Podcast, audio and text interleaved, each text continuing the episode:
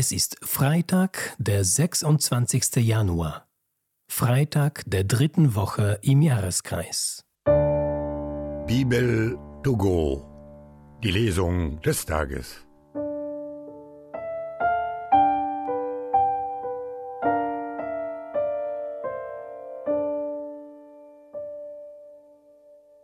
Lesung aus dem zweiten Buch Samuel. Um die Jahreswende zu der Zeit, in der die Könige in den Krieg ziehen, schickte David den Joab mit seinen Männern und ganz Israel aus, und sie verwüsteten das Land der Ammoniter und belagerten Rabba. David selbst aber blieb in Jerusalem. Als David einmal zur Abendzeit von seinem Lager aufstand und auf dem Flachdach des Königspalastes hin und her ging, sah er von dort aus eine Frau, die badete. Die Frau war sehr schön anzusehen. David schickte jemand hin und erkündigte sich nach ihr. Man sagte ihm, das ist Bathseba, die Tochter Amiels, die Frau des Hethiters Uriah. Darauf schickte David Boten zu ihr und ließ sie holen. Dann kehrte sie in ihr Haus zurück. Die Frau war aber schwanger geworden und schickte deshalb zu David und ließ ihm mitteilen, ich bin schwanger. Darauf sandte David einen Boten zu Joab und ließ ihm sagen, schick den Hethiter Uriah zu mir. Und Joab schickte Uriah zu David. Als Uriah zu ihm kam, fragte David, ob es Joab und dem Volk gut gehe und wie es mit dem Kampf stehe. Dann sagte er zu Uriah, Geh in dein Haus hinab und wasche dir die Füße. Uriah verließ das Haus des Königs, und es wurde ihm ein Geschenk des Königs nachgetragen. Uriah aber legte sich am Tor des Königshauses bei den Knechten seines Herrn nieder und ging nicht in sein Haus hinab.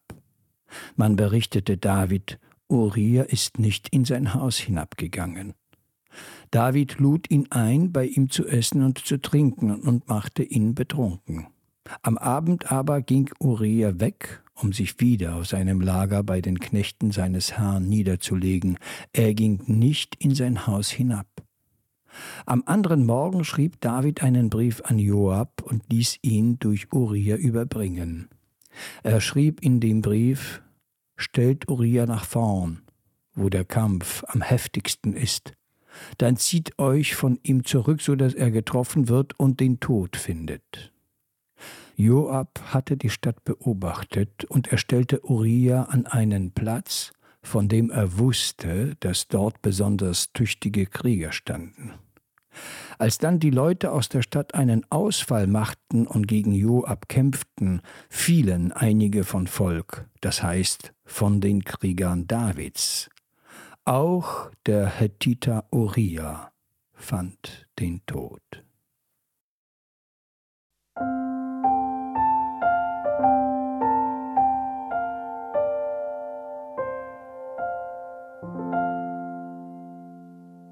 Aus dem heiligen Evangelium nach Markus.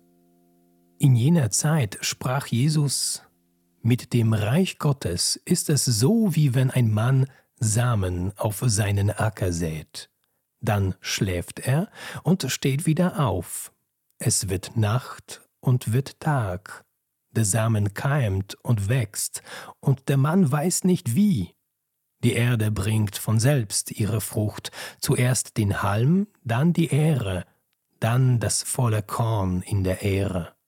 Sobald aber die Frucht reif ist, legt er die Sichel an, denn die Zeit der Ernte ist da. Er sagte, womit sollen wir das Reich Gottes vergleichen, mit welchem Gleichnis sollen wir es beschreiben? Es gleicht einem Senfkorn.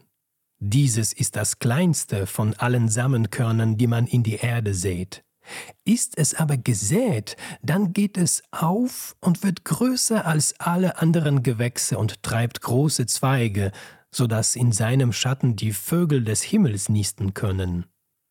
Durch viele solche Gleichnisse verkündete er ihnen das Wort, so wie sie es aufnehmen konnten. Er redete nur in Gleichnissen zu ihnen, seinen Jüngern aber erklärte er alles, wenn er mit ihnen allein war.